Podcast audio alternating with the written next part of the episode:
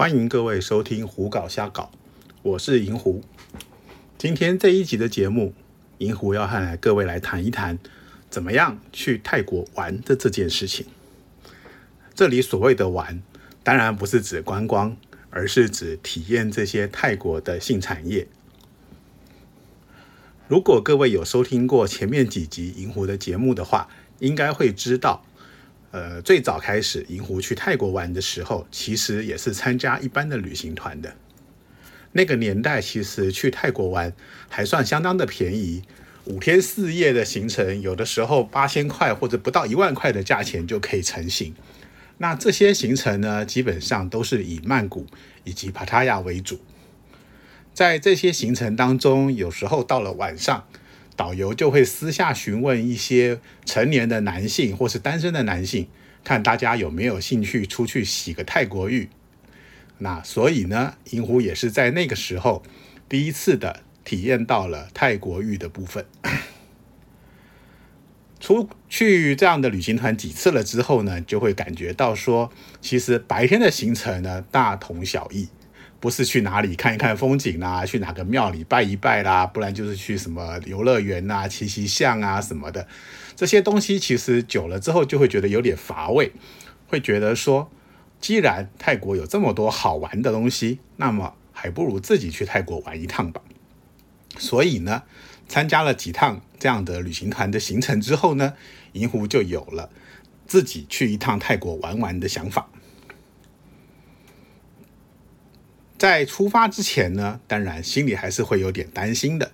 觉得说啊，泰国实在是个比较陌生的国家，而且呢，银狐的英文不算非常的好，那个时候也不会说泰语，所以呢，到底那个时候去玩会不会出现什么问题呢？银狐自己也不知道，所以大约在二十年前吧，银狐就第一次买了张机票，订了饭店，然后就这么出发去玩了个五天四夜。其实后来，银狐常常跟大家讲说，去泰国玩其实一点都不困难，重要的其实是胆量，还有呢，遇到状况时候你的随机应变的能力。不过呢，在这里还是稍微提一下，说要注意的几个点。首先是机票，在疫情前呢，其实有蛮多的航空公司有飞泰国的航线，特别是曼谷，而且呢，这几年来在呃，曼谷的航线上呢，其实有非常多的廉价航空可以选择。那这些票价呢，都蛮便宜的。大约来说，如果你不刻意去买非常便宜的票价的话，呃，台北曼谷往来的机票应该在一万块钱以下都可以买得到。第二个要注意的呢，就是你要订一个饭店。订饭店的时候呢，还会牵涉到几点。首先就是你这个饭店。的位置在哪里？饭店的位置好坏呢？对于你的行程、你的活动能力会有很大的影响。银狐第一次去泰国玩的时候，去曼谷玩，那个时候订的是一间名叫 Emerald 的饭店，它位在拉恰达这条路上。会订这间饭店的主要原因呢，是因为在这个饭店的周围有非常多间的泰国浴。那那个时候呢，银狐去泰国玩，主要的玩乐项目就是以泰国浴为主，所以觉得说订一个饭店就在那个地区的会比较方便，这样子呢不需要花太多的交通时间，因为那个年代呢，其实泰国的大众交通工具还没有很发达，现在我们看到的 MRT 呢，那个时候还没有完成，BTS 呢，那个时候也只有短短的两条线，而且都不在。拉萨达这个地方，所以呢，银狐那个时候订这间饭店，并没有考虑到说要去娜娜啦、所谓 Cowboy 啊这些地方玩的时候，所以只想只想到说洗泰国一方便就好。这两样东西定好了之后呢，就是办个签证，然后呢，待时间到了呢，就出发。去泰国玩难不难？真的不难，但是要玩起来玩的愉快，就有些困难了。这个部分呢，银狐会称之为做功课。银狐开始去泰国玩的时候呢，其实网络上关于去泰国玩的呃相关资讯呢，特别是中文的非常的少，所以那个那个时候，银狐大多数的资讯来源呢，一个是老外的英文的资讯，另外一个是日本人的资讯。日本人比台湾来说要早非常非常多年以前呢，就到泰国去玩乐了。因为呢，日本的很多工厂设在泰国，很多企业在泰国也有分公司，因此呢，有大量的日本人往来泰国的状况之下呢，他们就非常非常非常喜欢到泰国玩乐这件事情，也分享了很多这方面的情报。所以呢，银狐在前往曼谷自己去玩的这一次之前呢，大概花了一段时间呢，晚上都在搜寻关于曼谷玩乐的相关资讯。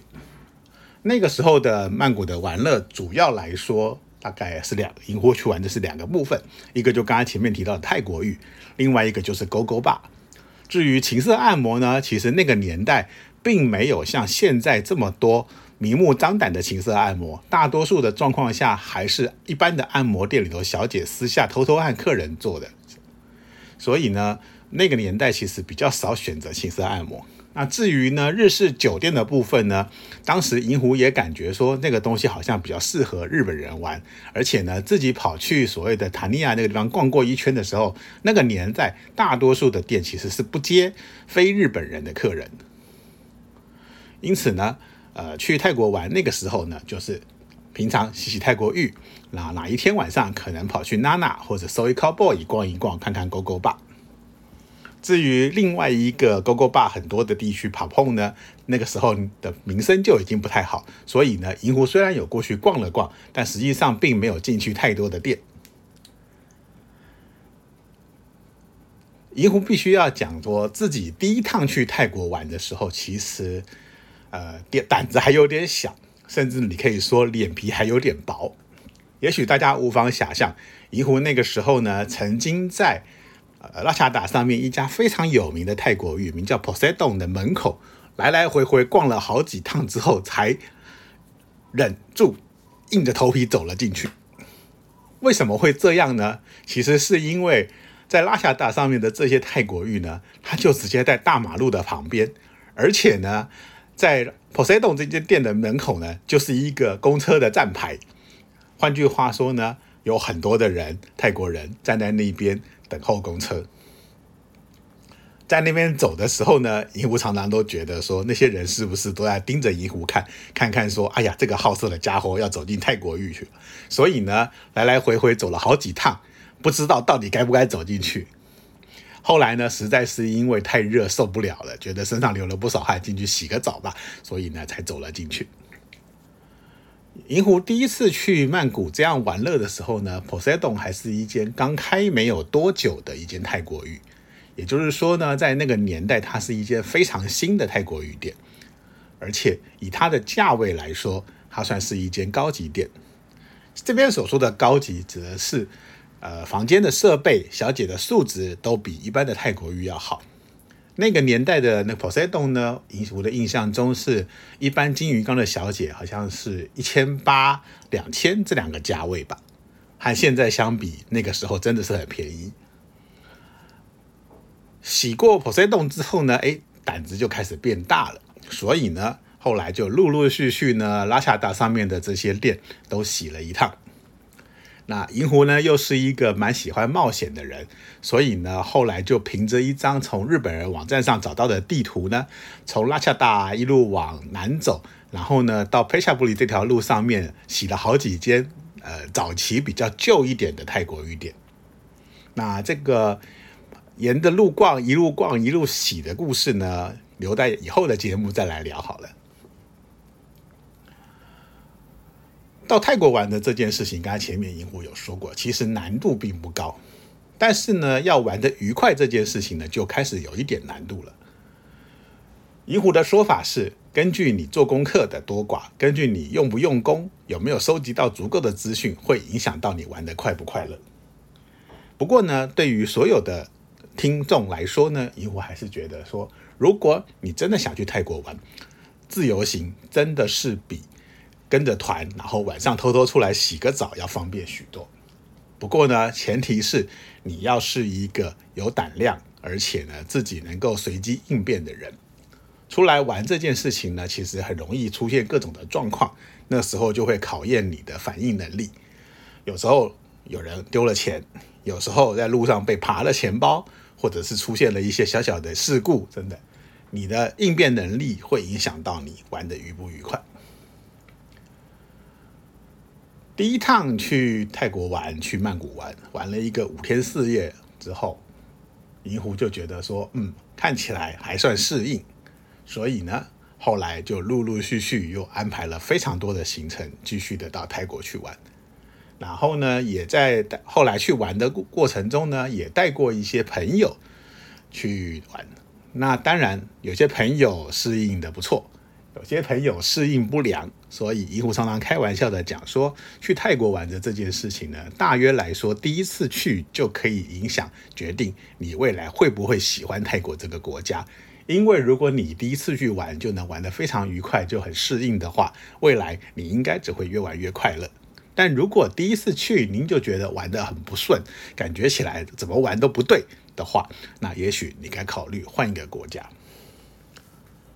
相较于那个年代来说呢，现在呢，泰国的消费算是高了许多。而且真的要说的话，泰国的周边的一些国家，甚至是菲律宾这些地方的玩乐的消费，其实都比泰国要便宜。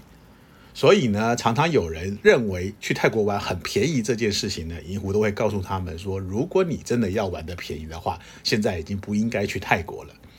我们会去泰国玩的原因，是因为泰国好玩。然后呢，她的生活机能不错，小姐的素质也许有不是太好的地方，但是呢，小姐们的个性算是不错。所以，适不适合去泰国玩，适不适合自己去泰国玩这件事情呢？每个人可以自己评估。那如果呢，你觉得自己不适合自己跑去泰国玩，那么呢，参加旅行团，晚上透过导游去稍微体验一下呢，的确也是一个方法。虽然说会多花一点点钱，因为导游也要赚钱嘛，但是呢，毕竟导游带着你去，他可以保证你的安全，让你活着进去，活着出来。好了，这一集的节目呢，就到这里告一段落，谢谢各位的收听。接下来的几集应该还会继续谈泰国的部分，谢谢各位。